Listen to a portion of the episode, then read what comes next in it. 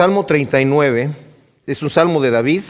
De alguna manera me parece que el Salmo 38, 39 y 40, algunos de los comentaristas bíblicos dicen que es muy probable, muchos creen que los escribió en el mismo periodo eh, David, no sabemos, pero tienen una continuidad estos, estos salmos. Y vamos a estarnos refiriendo un poquito al Salmo 38 y algo también de el 37 porque en realidad se ve que hay una continuidad. Vamos a leer este salmo, muy interesante, muy especial. Dije, guárdame mis caminos para no pecar con mi lengua. Llevaré mordaza en mi boca mientras el inicuo esté delante de mí. Enmudecí con profundo silencio. Me callé aún acerca de lo bueno y se agravó mi dolor. Mi corazón se enardeció dentro de mí. El fuego se avivó con mi meditación. Entonces hablé así con mi lengua. Oh Jehová, oh Yahvé, hazme saber mi final, cuál sea la medida de mis días, para que yo mismo sepa cuán efímero soy. He aquí como a palmos me has dado mis días, y mi edad es como nada ante ti. Ciertamente es completa vanidad todo hombre que vive. Solamente en una semejanza de realidad anda el hombre en derredor. Solamente para correr tras el viento se afana, pues atesora pero no sabe quién lo recogerá. Y ahora, Adonai, ¿qué más espero? Mi esperanza está en ti. Líbrame de todas mis transgresiones. No me pongas por escarnio del insensato. Enmudecí, no abrí mi boca, porque tú lo dispusiste. Quita de sobre de mí tu azote, porque por el golpe de tu mano estoy siendo consumido. Con castigos corriges al hombre por su iniquidad como la polilla consume su hermosura. Ciertamente todo hombre es vanidad.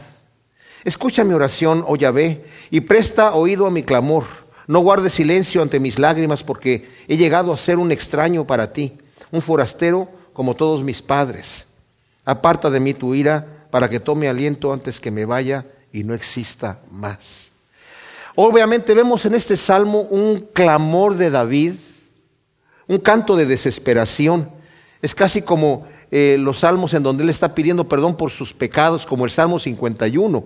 No sabemos bajo qué circunstancia escribe David este salmo, pero es obviamente en un momento en donde está siendo perseguido por sus enemigos, por los inicuos. Pero de alguna manera también muchos de los intérpretes de la Biblia, y yo estoy de acuerdo con eso, muchas de las cosas que leemos en los salmos son aplicables al Señor Jesús, pero no las cosas que habla obviamente acerca del pecado, porque el Señor sabemos que vino aquí sin pecado, pero David muchas veces en lo que estaba escribiendo, sobre todo cuando lleguemos al Salmo 40, nos vamos a dar cuenta que como dice Pedro, muchos de los escritores no sabían lo que estaban escribiendo o lo escribían de una manera artística, pero dice, el Espíritu de Cristo que estaba en ellos, dice Pedro, es el que les hacía escribir estas cosas. Entonces, estaban escribiendo acerca del Señor Jesús. Nosotros vemos que el Señor Jesús llegó a la cruz como un cordero que no abrió su boca. Y en eso se aplicaría hasta cierto punto lo que acabamos de leer en los primeros versículos, en donde dice, guardé, guardaré mis caminos para no pecar con mi lengua, llevaré mordaza en mi boca mientras el inicuo esté delante de mí. Y saben, les voy a decir una cosa, el Señor con un valor tremendo, porque no es fácil, ¿eh? no es fácil quedarse callado. El Señor no abrió su boca. Y no, no abrió su boca simplemente porque estaba enojado y estaba mordiéndose los labios de coraje. No abrió su boca porque no era el momento de contestar. Porque cuando tuvo que contestar, contestó con valor. Cuando le preguntaron, ¿eres tú el Hijo del Dios Altísimo? Dijo, sí, yo soy. ¿Eres tú el Cristo? Sí, Señor, yo soy. Cuando Pilato le dijo, que no me respondes a mí, que no sabes que yo tengo potestad para crucificarte o para soltarte, le dijo, ninguna potestad tendría si no te fuera dado de arriba. O sea, el Señor abrió su boca cuando quiso abrir su boca, pero no para insultar. Y aquí se está refiriendo a eso David.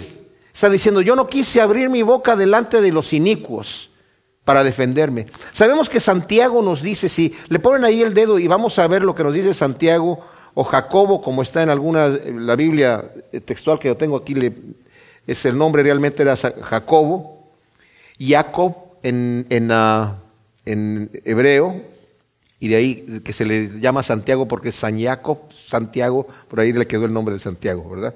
Por el San. Pero dice aquí, hermanos míos, dice el capítulo 3, no Aspiréis muchos a ser maestros sabiendo que recibiremos un juicio más riguroso. Porque todos ofendemos muchas veces. Si alguno no ofende de palabra, este es varón perfecto, capaz también de refrenar todo el cuerpo. Si ponemos freno en la boca de los caballos para que nos obedezcan, también dirigimos todo su cuerpo hacia uno y otro lado. Observar también las naves, aunque tan grandes y llevadas por impetuosos vientos, son gobernadas por un muy pequeño timón, a donde quiera que desea el impulso del timonel. Así también la lengua es un miembro pequeño, pero se jacta de grandes cosas. Mirad cómo un fuego tan pequeño puede incendiar un bosque tan grande. La lengua es un fuego, un mundo de iniquidad. La lengua está puesta entre nuestros miembros y contamina todo el cuerpo e inflama el curso de la existencia, siendo inflamada por el infierno mismo. Porque toda naturaleza de bestias, tanto de aves y reptiles como de seres marinos, es domada y ha sido domada por la naturaleza humana. Pero ninguno de los hombres, fíjense qué tremendo, ninguno de los hombres puede dominar la lengua. Un mal incapaz de ser aquietado, llena de veneno mortal. Con ella bendecimos al Señor y Padre, y con ella maldecimos a los hombres que han sido hechos a semejanza de Dios. De la misma boca sale bendición y maldición. No conviene que esto sea así, hermanos. ¿Acaso de un manantial brota dulce y amargo por la misma abertura? Hermanos míos, ¿puede la higuera producir aceitunas o la vid higos? Tampoco de lo salado brota agua dulce. Entonces nos dice aquí que si nosotros somos capaces de dominar la lengua, vamos a ser capaces de dominar todo el cuerpo. Aquel que domina la lengua, dice Santiago, ya es un varón perfecto. Si hemos sido capaces de domar la lengua. Y lo que está diciendo aquí David, él lo está diciendo con sabiduría. Nada más que saben que el Señor, como dije yo, se quedó callado delante de sus angustiadores, pero abrió la boca cuando tuvo que abrir la boca. Y muchas veces nosotros podemos callarnos. Y como dice el versículo 2, enmudecí con profundo silencio. Me callé aún acerca de lo bueno y se agravó mi dolor.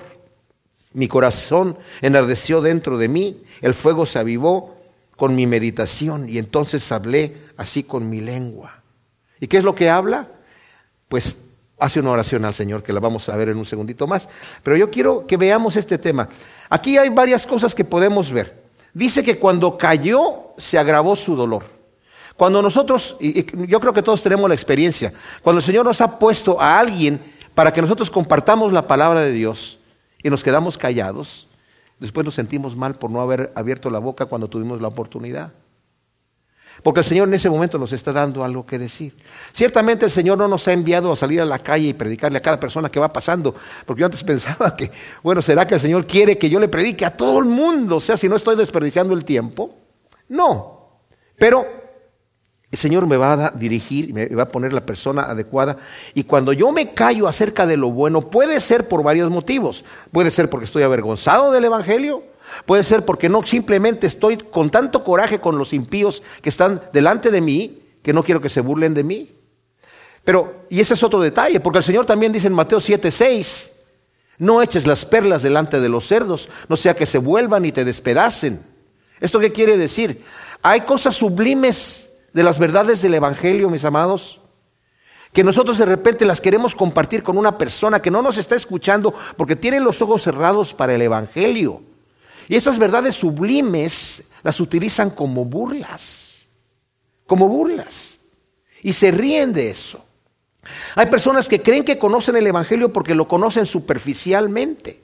Y cuando nos escuchan decir alguna palabra que para nosotras son perlas, son joyas, fíjense, ellos ya lo conocen, ya lo han oído en algún lado, pero no lo entienden y se burlan de esas cosas. ¿Cuántas frases yo he escuchado sobre todo aquí en Estados Unidos, del Evangelio. Palabras de Jesucristo dichas por gente que no son cristianos como burlas. Yo no las conocía antes de conocer el Evangelio. Yo no conocía de la Biblia casi nada. Lo que había escuchado en alguna misa, en algún lado, pero era muy poquitito. Hasta que yo encontré la Biblia y empecé a leer. Yo no sabía nada de la regla de oro, por ejemplo, que todo el mundo la conoce acá, ¿verdad? Y estas, estas cosas que son para nosotros son perlas, pero la gente las utiliza como cerdos que se vuelven hacia nosotros y nos despedazan con esas verdades que para nosotros son especiales. ¿Cuánta burla le ha hecho el mundo a la frase de poner la otra mejilla? ¿No la entienden? ¿No entienden lo que eso significa? Para nosotros es una perla. Una vez que la hemos, le hemos eh, eh, eh, podido pesar el valor de lo que vale, la virtud de ser humilde y de amar al enemigo. Pero ¿Qué sucede aquí cuando dice, me callé aún acerca de lo bueno? Se agravó mi dolor, mi corazón se enardeció dentro de mí y el fuego se avivó con mi meditación. Fíjense lo que nos dice eh, Jeremías en el capítulo 20. Jeremías fue un profeta que padeció muchísimo, muchísimo. Era un profeta que, eh, pobre Jeremías, era un profeta que no tuvo fruto, su ministerio no tuvo fruto en ese momento. El Señor le dijo, tu fruto va a ser para después. Isaías también se estaba quejando y decía, ya no quiero hablar del Señor, ya no quiero decir tu palabra. Y le dijo el Señor a Isaías, Isaías, mira, tu fruto, van tú vas a bendecir las naciones con tus palabras. Y a nosotros nos bendice, porque ha pasado las profecías de Isaías para todas las naciones. Pero en el capítulo 20 dice Jeremías quejándose con el Señor. En el versículo 7 dice, me sedujiste, Yahvé, y me dejé seducir. Fuiste más fuerte que yo, prevaleciste. La nueva Biblia española de Alonso Schockel y Juan Mateos traduce este versículo, me sedujiste, Yahvé, y me dejé seducir, fuiste más fuerte que yo, me violaste. O sea, fuiste más fuerte que yo y pudiste más que yo. Yo me dejé seducir y tú me violaste. Todo el día soy objeto de escarnio, todos se burlan de mí. Ahora está hablando aquí de un amor a Dios. Estaba sirviendo Jeremías a Dios porque lo amaba y porque sabía que era un escogido de Dios para ser profeta de Dios. Y sabía que la palabra que recibiera era palabra de Dios, pero la gente a las que le hablaba era gente que no tenían oídos. Eh, el Señor le dijo a Jeremías, tú predícales, si tal vez te van a escuchar, tú háblales. Y luego le dice, pero ¿sabes qué, Jeremías? No te van a escuchar. Pero igual, ve y háblales. Tiene la responsabilidad de decirles eso. Entonces dice aquí, se burlan de mí. Porque siempre que hablo, que grito y proclamo violencia y destrucción, o sea, estaba profetizando lo que iba a venir, la violencia y la destrucción de Israel. La palabra de Yahvé se me vuelve objeto de burla y oprobio todo el día. Y si digo, no me acordaré más de él, o sea, de, de Dios, ni hablaré más en su nombre, siento en mi corazón un fuego abrasador encerrado en mis huesos, que me esfuerzo en contener, pero no puedo. O sea, en otras palabras, Señor, yo me quise callar la boca, pero no pude. No pude. Y es lo que está diciendo aquí David. Yo me callé acerca de lo bueno y me empecé a grabar en mi dolor, en mi corazón. Entonces hablé con mi lengua, pero ¿qué habla? En vez de hablarle al inicuo, vuelve su situación y sabe que tal vez falló, no sé qué pasó, Señor, pero vuelve, y eso me encanta a mí de David, vuelve su situación a Dios.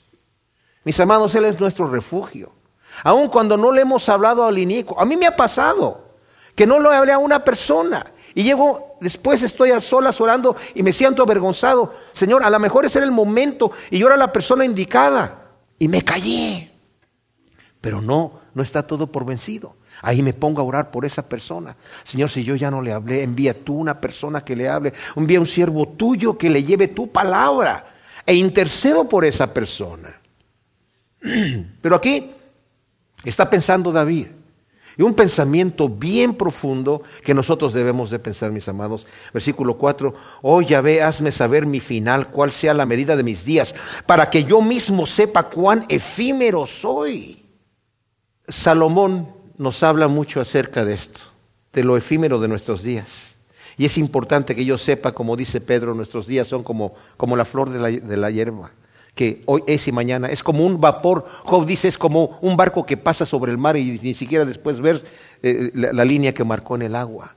Es como el águila que cae sobre su presa y no deja ningún rastro. En nuestra vida pasa y pasó y al rato se olvidaron de nosotros.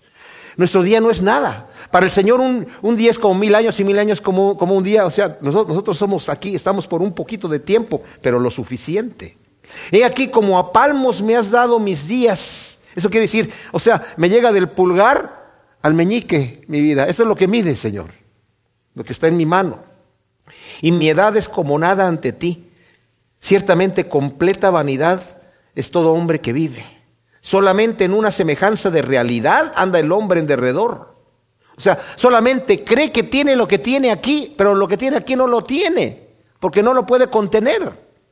Planea como si fuera a vivir para siempre. Es impresionante. La edad, la vejez, la madurez no nos hace estar más pensativos acerca de la eternidad. No importa cuán viejos seamos, no importa cuán enfermos estemos, pensamos que vamos a seguir viviendo por un buen rato. No estamos preparándonos para la eternidad como debiéramos hacerlo. Si supiéramos que vamos a morir en un mes, estaríamos preocupados por nuestra eternidad.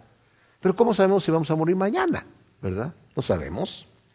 Solamente para correr tras el viento se afana el hombre, pues atesora, pero no sabe quién lo recogerá. Quiero leerles algo aquí, de Eclesiastés, que estaba viendo yo aquí. En Eclesiastés se los voy leyendo conforme lo voy eh, pasando aquí. En 1, 3 dice, ¿qué provecho tiene el ser humano de toda su labor con que se afana debajo del sol? Lo mismo que está diciendo aquí. En el 14 del este mismo 1 dice, he visto todas las obras que se hacen debajo del sol y he aquí que todo es vanidad y correr tras el viento. En el 2.11 dice, luego consideré todas las obras que habían hecho mis manos y el duro trabajo con que me había afanado en hacerlas y he aquí todo era vanidad y correr tras el viento. No había provecho alguno debajo del sol. En el 2.21 dice que un hombre trabaje con sabiduría y conocimiento y maestría y tenga que dejar su porción a otro que nunca se afanó en ello. Esto es vanidad y grande mal. El 4.8 dice, hay quien está solo sin nadie que lo acompañe, sin hijos ni hermanos, pero aún así su afán no tiene fin. Su ojo no se harta de riquezas y no se pregunta, ¿para qué pues me afano y me privo de placeres? También esto es vanidad penosa y tarea penosa. El 5 del 11 al 17 dice, cuando aumentan los bienes, aumentan quienes los consumen. ¿Qué provecho pues tendrá su dueño aparte de verlos con sus propios ojos? Coma poco, coma mucho, dulce es el sueño del hombre trabajador, pero la abundancia no deja dormir al rico. Hay un mal grave que he visto debajo del sol, riqueza guardada por su dueño para su propio perjuicio, pues se pierde esa riqueza en un negocio infortunado y cuando engendra un hijo nada le queda en su mano. Como salió del vientre de su madre, así volverá desnudo como vino, y por sus afanes no recibirá nada que pueda llevarse en la mano. Y este también es un grave mal, el que tenga que irse tal como vino, y qué provecho le quedará de haberse afanado por perseguir el viento, ya que todos sus días comió en tinieblas, afanándose y enfermándose y enojándose. Ahora, no todo es malo, está bien disfrutar lo que Dios nos da. Aquí en el 5.18 dice, aquí lo que he visto es, esto es bueno. Es bueno y propio que el hombre coma y beba y disfrute el bien de todo el trabajo con que se fatiga debajo del sol todos los días de la vida que a Elohim le ha concedido, porque esta es su porción. Asimismo, a todo hombre a quien a Elohim ha dado bienes y riquezas y le ha dado facultad para que las disfrute y tome su porción y se regocije en su trabajo, esto también es don de Dios, para que no reflexione mucho durante los días de su vanidad, mientras a Elohim lo mantenía absorto con el gozo de su corazón. O sea, es bueno, disfruta lo que Dios te ha dado. Pero hay el mal que no, el Señor a veces no le da eso. Y sí, como dice el versículo 1 del capítulo 6, hay otro mal que he visto debajo del sol. Y este es gravoso para los hombres. El hombre a quien a Elohim le ha dado riquezas, tesoros y honores, de modo que nada le falta de todo lo que su alma pueda desear.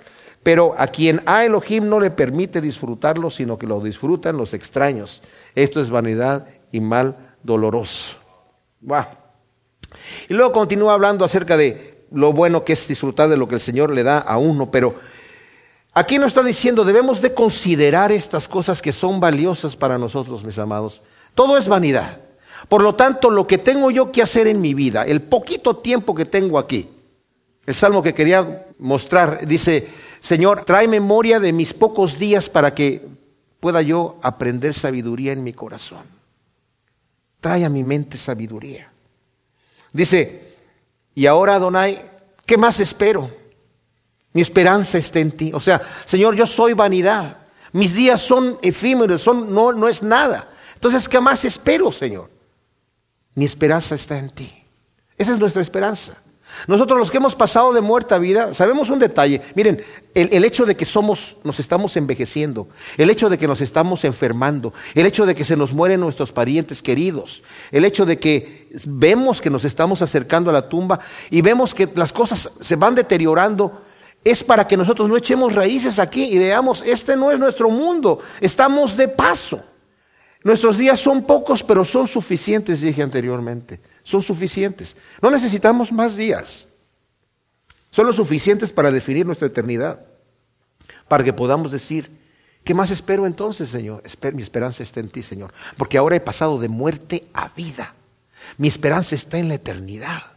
Y cuando yo pase por ese umbral de la muerte, solamente estoy dando un paso a lo que ya es eterno. Nosotros somos personas eternas. La Biblia dice, tú has puesto eternidad en el corazón del hombre. Aunque somos finitos, el Señor ha puesto eternidad. No, concebimos el hecho de que nos morimos y ahí se acabó todo. La persona que cree eso, ni siquiera lo cree bien, ni siquiera está bien seguro. Líbrame de todas mis transgresiones, no me pongas por escarnio del insensato. O sea, está reconociendo su condición pecaminosa y dice, Señor, por favor no me pongas por escarnio. No sea ese el castigo que tú me des. Líbrame de mis transgresiones. Enmudecí, no abrí mi boca, porque tú lo dispusiste. O sea, yo enmudecí, Señor, porque yo sabía que de ti viene el mal que tengo y la, la enfermedad que estoy pasando o por lo que esté pasando en ese momento, el ataque que tengo en este momento, Señor, este castigo que estoy sufriendo en este momento, esta disciplina, viene de tu mano. Por eso cerré la boca. O sea, está hablando no de la que cerró la boca delante de los hombres, sino cerró la boca delante de Dios en cuanto a no quejarse. Quita de sobre de mí tu azote, porque por el golpe de tu mano estoy siendo consumido. Con castigos corriges al hombre por su iniquidad, como la polilla consume su hermosura. Ciertamente todo hombre es vanidad. Las polillas de Oriente viven un día a veces y se mueren inmediatamente.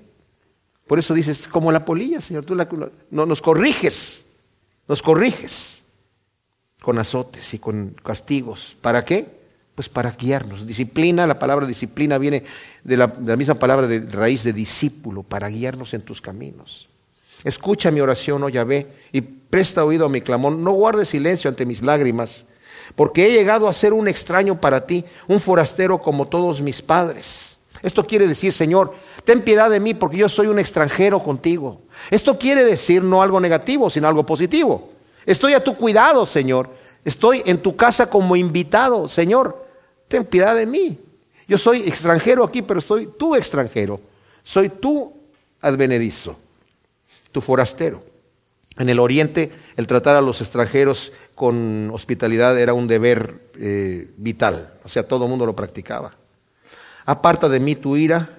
Algunas versiones dice, aparte de mí tu mirada dura, Señor, que me estás viendo con una mirada bastante severa, para que tome aliento antes que me vaya y no exista más. O sea, Señor, no te enojes conmigo hasta el punto en donde yo llegue a la muerte viendo tu mirada conmigo de indignación, sino dame una mirada, una mirada de aceptación. Qué hermoso es, mis amados, en el momento que un cristiano está en el lecho de la muerte con paz en su corazón, esperando a ver al Creador. ese es el momento que vale la pena para toda la vida. Es el momento más dulce en nuestra vida, cuando estamos en la muerte. Para el cristiano, el verdadero cristiano que sirve a Dios, la muerte es una delicia. No es algo terrible, sino es el pasar el umbral al reino de los cielos. Pero para el que no está con el Señor, aquel que es hipócrita, aquel que no sirve a Dios, que es rebelde, la muerte es un terror. Es un terror. Salmo 40. Al director del coro, Salmo de David. Ahora, en el Salmo 39 se me olvidó decir que dice el, título al director del coro para Jedutún, Salmo de David. Jedutún era un director del coro y seguramente para él estaba haciendo este salmo. Bueno, acá también es al director del coro, pero no dice a quién a qué, a qué persona se lo está dando. Pacientemente esperé a Yahvé y se inclinó hacia mí y oyó mi clamor. Me hizo subir del pozo de la desesperación, del lodo cenagoso. Asentó mis pies sobre una roca y afirmó mis pasos. Puso luego en mi boca un cántico nuevo, alabanza a nuestro Dios. Verán esto muchos y temerán y confiarán en Yahvé. Cuán bienaventurado es el varón que puso en Yahvé su confianza que no mira a los soberbios ni a los que se desvían tras la mentira. Oh Yahvé Dios mío, has aumentado tus maravillas y tus designios para con nosotros. No hay nadie comparable a ti. Si los anunciara y hablara de ellos, no pueden ser enumerados. Sacrificio y ofrenda no te agradan. has abierto mis oídos. Holocausto y expiación no has demandado. Entonces dije, he aquí vengo, en la cabecilla del rollo está escrito acerca de mí. Oh Dios mío, el hacer tu voluntad me ha agradado y tu ley está en mis entrañas. He proclamado las buenas nuevas de justicia delante de la gran congregación. He aquí, oh Yahvé, tú lo sabes, no refrené mis labios, no encubrí tu justicia dentro de mi corazón. He proclamado tu fidelidad y tu salvación. No he ocultado tu misericordia y tu verdad ante la gran congregación. Tú pues, oh Yahvé, no retengas de mí tus misericordias y tu bondad y fidelidad me guarden siempre. Porque me han rodeado males sin número y me han sobrecogido mis iniquidades. Y no puedo levantar la vista. Superan en número los cabellos de mi cabeza y mi corazón me falla. Oh Yahvé, quieras tú librarme. Oh Yahvé, apresúrate a socorrerme. Sean abochornados y confundidos aún a los que me buscan para destruirme. Sean vueltos atrás y avergüéncense los que desean mi mal. Queden atónitos a causa de su vergüenza los que me dicen, ea, ea. Regocíjense y alégrense en ti todos los que te buscan y digan siempre los que aman tu salvación, engrandecido sea Yahvé. Aunque estoy afligido y necesitado, Adonai se acordará de mí, tú eres mi ayuda y mi libertador. Dios mío, no te tardes. Cuando dice en el primer versículo, pacientemente esperé a Yahvé y se inclinó hacia mí y oyó mi clamor, es una esto de pacientemente esperé, en realidad es un hebreísmo que tiene una fuerza muy tremenda. Dice, esperando esperé. Y esto es especial, porque la traducción que le podríamos dar nosotros en el castellano sería, esperé y esperé y esperé y esperé y esperé y esperé al Señor. ¿Y qué pasa? Se inclinó a mí oyó mi clamor. Cuando nosotros leemos en el capítulo 18 de Lucas, ¿Cómo nos está hablando aquí acerca del juez injusto y de la viuda? Dice, también les propuso una parábola sobre la necesidad de orar siempre y no desmayar. Esa es la parábola para la necesidad de orar siempre y no desmayar. Les dijo, había un juez en cierta ciudad que no temía a Dios ni respetaba a hombre. Había también una viuda en aquella ciudad y acudía a él diciendo, hazme justicia de mi adversario. Pero no quiso por un tiempo. Pero después de esas cosas se dijo, aunque no temo a Dios ni respeto a hombre, haré justicia a esta viuda porque me produce molestia. No sea que viniendo de continuo pierda el control de mí mismo. Y dijo el Señor, oíd lo que dice el juez injusto. ¿Y acaso Dios no hará justicia a sus escogidos que claman a Él día y noche? ¿Se tardará en responderles? Os digo que con presteza les hará justicia. Pero cuando venga el Hijo del Hombre, hallará fe en la tierra? Fíjense lo tremendo que está diciendo aquí. O sea, está hablando acerca de la necesidad de orar y no desmayar. Y de estar orando y orando. Y pone el ejemplo de una viuda que va a ver a un juez y el juez no le presta atención. Y dice, oigan lo que está diciendo el juez injusto. En un momento dado dice, bueno, la voy a atender porque ya me está colmando la paciencia y estoy a punto de perder el control. Y yo no quiero perder el control, tengo mi dignidad.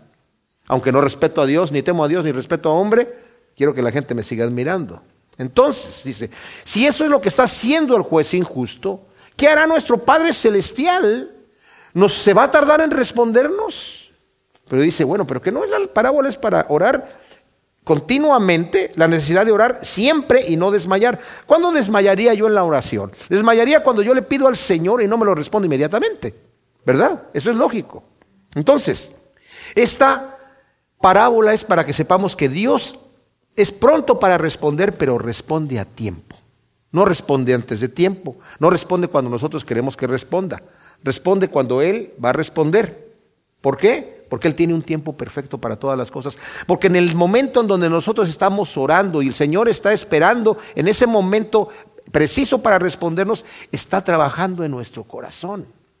Es ese momento de la disciplina, es el momento de que como dice aquí, estoy esperando y esperando, esperé y esperé y esperé. Y el Señor se inclinó y oyó mi clamor. El Señor no está descuidado, no es que esté haciendo cosas más importantes, no es que diga, lo voy a dejar un ratito ahí para que sufra y sepa lo que se siente.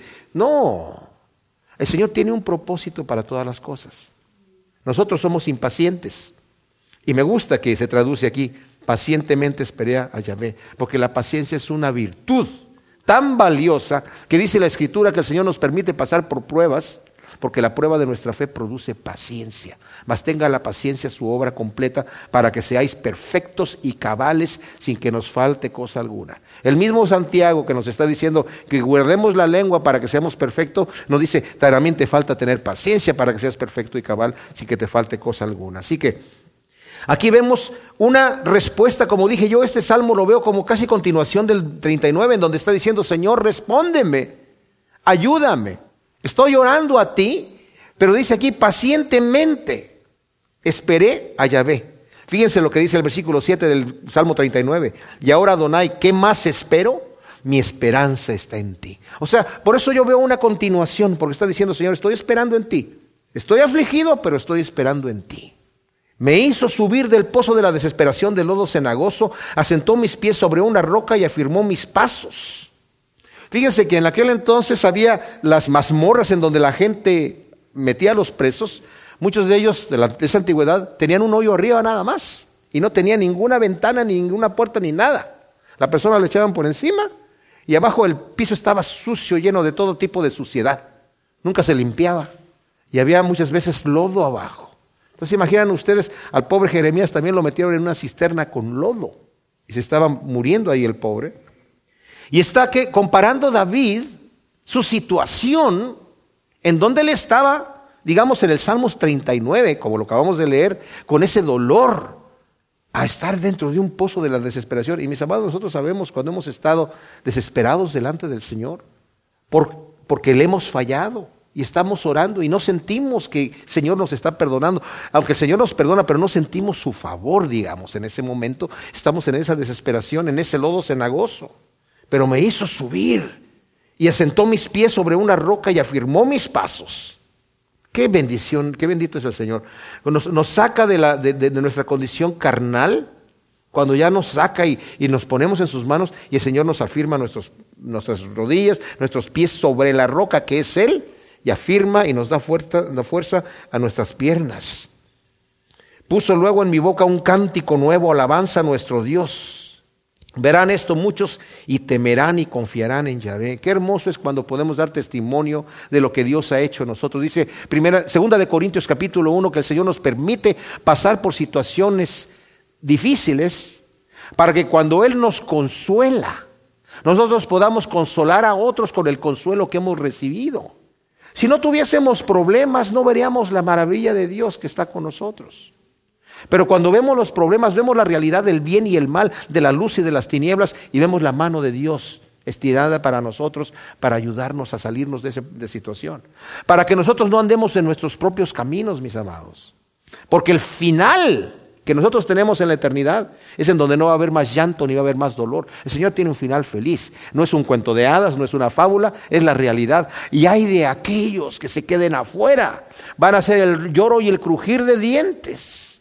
Cuando vean a los escogidos en el reino de Dios eterno y ellos excluidos de la presencia de Dios. Cuán bienaventurado es el varón que puso en Yahvé su confianza, que no mira a los soberbios ni a los que se desvían tras la mentira. Ciertamente, Él está hablando en este momento también de sí mismo, de haber puesto en el Señor su confianza. Ahora, como dije anteriormente, este sí es un salmo que es muy aplicable al Señor Jesús. Y algunos dicen que esto de, estar en el pozo de la desesperación, de lodo cenagoso, se refiere al momento donde el Señor muere y desciende a la tumba, que nos dice la Escritura que bajó a los lugares eh, eh, más bajos de la tierra para predicar a los espíritus encarcelados, nos dice Pedro al Hades, pero el detalle es que el Señor resucita al tercer día y algunos lo ven esto como eh, parte de la muerte y resurrección de Cristo. Más adelante vemos que si hay una aplicación definitivamente para el Señor, porque el escritor de Hebreos nos habla acerca de esta aplicación. Pero dice, cuán bienaventurado pues es el varón que puso en Yahvé su confianza y que no mira a los soberbios ni a los que se desvían tras la mentira. O sea, no tiene envidia de ellos, como nos decía el Salmo 37. No te irrites a causa de los malignos ni tengas envidia de los que hacen iniquidad. Porque como hierba serán cortados y como la hierba verde se secarán. O sea, ciertamente, Bienaventurado es el varón que pone la confianza en el Señor y no se irrita acerca de los ataques que tiene acerca de, de, la gente que no conoce al Señor, aquellos que se desvían tras la mentira.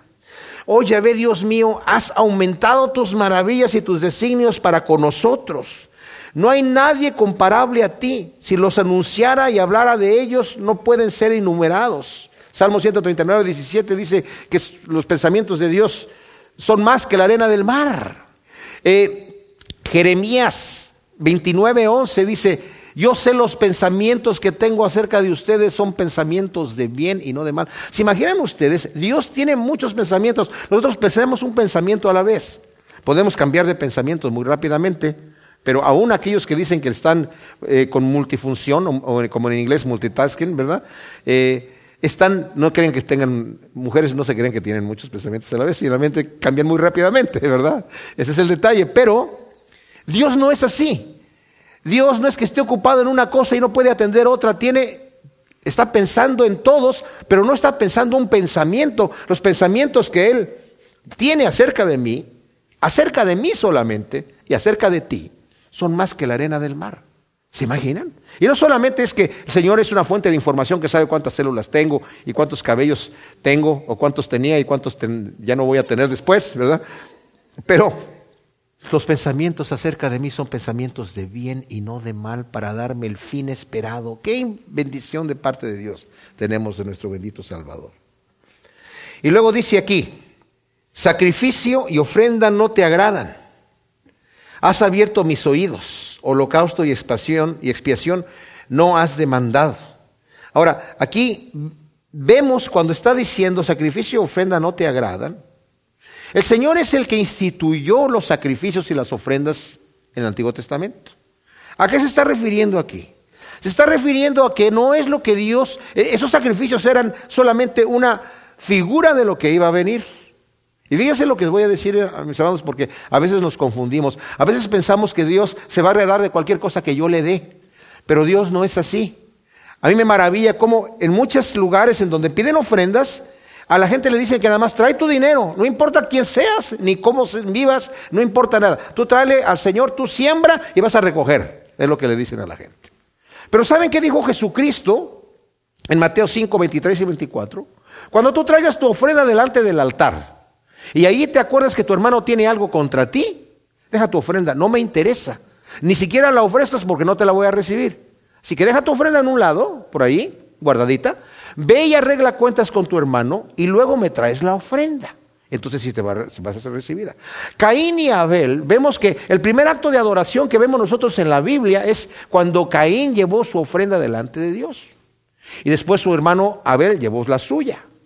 ¿Y qué sucede? Dios recibió la de Abel y la de Caín no. ¿Por qué? Algunos dicen, ah, es porque la de Abel fueron animales, un sacrificio. En cambio, la de Caín eran vegetales, porque era, eh, eh, era agricultor. Y pues por eso el Señor le dijo, ¿qué vegetales me vas a traer a mí? No, hombre, mira tu hermano me trae un animal. No, porque el Señor aceptaba las ofrendas de animales y aceptaba las ofrendas de cereales y las ofrendas de, de vegetales en el Antiguo Testamento, aceptaba las dos. Y la Biblia dice, ¿por qué no recibe el Señor la ofrenda? Lo dice ahí mismo el Señor. Le dice, si tú bien hicieres, ¿no serías aceptado? Le dice a Caín. Si estuvieras haciendo bien, ¿no hubieras sido aceptado? Pero hay pecado en tu corazón, amigo. Hay pecado en tu corazón. El pecado está a la puerta acechando en tu vida. Tú te puedes enseñorear de él si tú quieres. Pero después dice, ¿y por qué causa lo mató a su hermano? ¿No dice el Nuevo Testamento, Caín? Porque las obras de su hermano eran buenas y las de él eran malas. Tenía envidia en su corazón también y lo mató, porque su ofrenda fue aceptada y la de él no fue aceptada. Obviamente el pecado que ya había en su corazón se consumó en el momento que mató a su hermano. O sea que vemos que el Señor dice, a mí no me interesan tus ofrendas. En, Isaías, en el capítulo primero de Isaías, el Señor lo dice bien claramente al pueblo de Israel acerca de las ofrendas, porque esta gente pensaba, eh, el Señor nada más hay que darle y se acabó. Dice el versículo 10 del capítulo 1, oíd palabra de Yahvé, príncipe de Sodoma. Príncipes de Sodoma. Fíjese cómo les llama a los de Israel. Príncipes de Sodoma. Escuchad la ley de nuestro Dios, pueblo de Gomorra. ¿De qué me sirve, dice Yahvé, la multitud de vuestros sacrificios? Harto estoy de holocaustos, de carneros y de cebo de ganado gordo. No quiero sangre de bueyes, ni de corderos, ni de machos cabríos. ¿Quién demanda esto de vuestras manos cuando os presentáis ante mí pisoteando mis atrios? No sigáis trayendo ofrendas inútiles. E el incienso me es abominación, también los novillos y los sábados y el convocar a asamblea. No tolero la iniquidad junto a la asamblea solemne. Mi alma aborrece vuestras solemnidades y novilunios. Se me han vuelto una carga que no soporto más. Cuando extendáis vuestras manos, esconderé de vosotros mi rostro, y aunque multipliquéis vuestras oraciones, no escucharé, porque vuestras manos están llenas de sangre. Lavaos, purificaos y quitad de mi vista la maldad de vuestras obras. Cesad de hacer el mal, aprended a hacer lo bueno, buscad la justicia, enderezad al opresor, defended el derecho del huérfano, abogad por la causa de la viuda, y venid después y estaremos a cuenta, dice Yahvé, y aunque vuestros pecados sean como la grana, como la nieve, serán emblanquecidos, y aunque sean rojos como el carnesí, verán a ser como la blanca lana. Wow. Ese Señor le está diciendo, a mí no me interesan sus sacrificios, ¿eh? me interesa que sean prudentes y justos en su corazón. Pero también dice aquí, sacrificio y ofrenda no te agradan, has abierto mis oídos, holocausto y expiación no has demandado, y entonces dije, he aquí vengo, en la cabecilla del rollo está escrito acerca de mí, o sea, por afuera, el título del rollo. Está escrito de mí, oh Dios mío, el hacer tu voluntad me ha agradado y tu ley está en mis entrañas. Esto obviamente es acerca del Señor Jesús, porque aquí nos dice también en Hebreos capítulo 10 que esto es aplicable al Señor, en donde nos dice, versículo 5 dice, por lo cual entrando en el mundo, dice, sacrificio y ofrenda no quisiste, pero me preparaste cuerpo, holocaustos y expresiones no quisiste, y entonces dije, he aquí vengo, oh Dios, para hacer tu voluntad, en la cabecilla del rollo está escrito acerca de mí. Entonces, aquí está hablando acerca de Jesucristo en el libro de Hebreos, ¿verdad? Diciendo, diciendo antes sacrificios y ofrendas y holocaustos y expiaciones no quisiste ni escogiste, las cuales cosas son ofrecidas según la ley. Entonces ha dicho, he aquí, he venido para hacer tu voluntad. Quita lo primero para establecer lo segundo. En esa voluntad somos santificados por la ofrenda del cuerpo de Jesús, el Mesías, una vez por todas se está refiriendo de él. Ahora, fíjense cómo dice aquí, sacrificio ofrece no quisiste, pero me preparaste cuerpo. Y esta es una de las veces en donde al traducir la Biblia del hebreo al griego en la Septuaginta, se cumple la profecía que se aplica en el Nuevo Testamento. Porque acá dice, sacrificio y ofrenda no te agradan, has abierto mis oídos. Refiriéndose también al siervo que una vez que es esclavo y es puesto en libertad, dice, yo amo a mi amo y no me quiero ir en libertad. Y le dice a su amo, yo quiero servirte toda la vida. Y el amo le dice, entonces te voy a dar el lóbulo de tu oído y ahí poner un arete. Y va a ser el distintivo de que este es un siervo al cual su Señor lo ama, porque se ha entregado en servidumbre, como también Filipenses dice, nuestro Señor Jesús no quiso aferrarse a ser igual que Dios, sino que se humilló a sí mismo tomando forma de esclavo, de este tipo de esclavo. Has horadado mis oídos. He proclamado las buenas nuevas de justicia delante de la gran congregación. He aquí, oh Yahvé, tú lo sabes, no refrenaré mis labios. Esto es aplicable también, no solamente a David, pero al Señor Jesús, que nos ha dado las buenas nuevas. Ni encubrí tu justicia dentro de mi corazón, he proclamado tu fidelidad y tu salvación, y no he ocultado tu misericordia y tu verdad ante la gran congregación. Gracias, Señor. Tú pues, oh Yahvé, no retengas de mí tus misericordias y tu bondad y fidelidad me guarden siempre. Luego aquí habla nuevamente David así, acerca de sí mismo, obviamente, porque me han rodeado males sin número y me han sobrecogido mis iniquidades. Esto no puede referirse al Señor, sino solamente a David. David está haciendo un recuerdo. Yo, ya el Señor me sacó del pozo de la desesperación y me ha puesto sobre la roca, pero Señor, qué bárbaro. Me han sobrecogido mis iniquidades. ¿Cómo es posible que me ahoguen mis iniquidades? Y es bueno que nosotros pensemos eso. Estemos meditando de lo frágil que somos, lo efímero que son nuestros días y también de cómo somos tan débiles en la carne para que estemos ahí tomados del Señor todo el tiempo. Y por eso dice aquí, Señor, no puedo ya levantar la vista de la vergüenza, dice aquí. Superan en número estas iniquidades a los cabellos de mi cabeza y mi corazón me falla. Oh, ve, quieras tú librarme, oh, ve, apresúrate a socorrerme.